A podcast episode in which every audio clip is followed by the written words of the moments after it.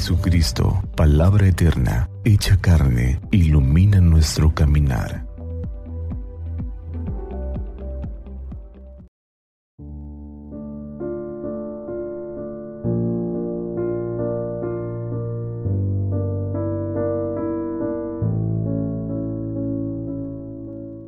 Martes 13, semana 24 del tiempo ordinario.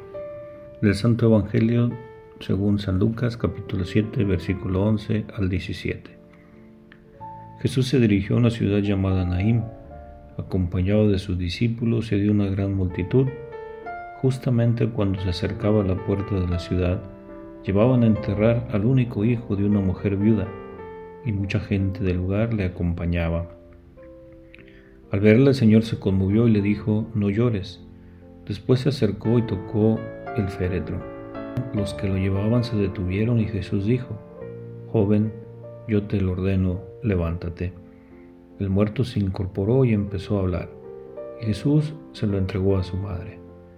Todos quedaron sobrecogidos de temor y alababan a Dios diciendo, Un gran profeta ha aparecido en medio de nosotros, y Dios ha visitado a su pueblo. El rumor de lo que Jesús acababa de hacer se difundió por toda Judea, y por toda la región vecina. Palabra del Señor.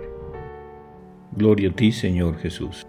El amor que Jesús nos enseña es un amor cargado de ternura, un amor sincero, dulce, compasivo.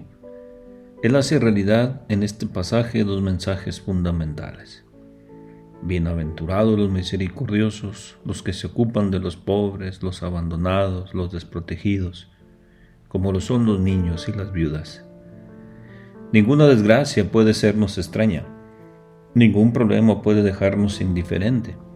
La bienaventuranza significa ser compasivo, solidario, consentir con el desvalido, necesitado o sufriente.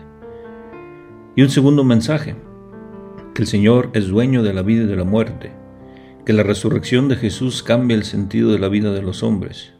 La muerte ya no puede entristecernos, porque la mano de Dios está cobijando nuestra existencia. No hay que llorar.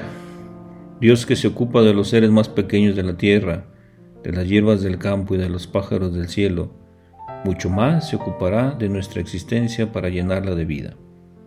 Dios es dueño de la vida y puede retornarla, pero sobre todo está al principio, al medio y al final de nuestra existencia, sosteniendo nuestros pasos y guiando nuestro destino la mano de Dios, su regazo y su abrazo mantienen nuestra esperanza y alegran nuestro vivir en el amor de Dios.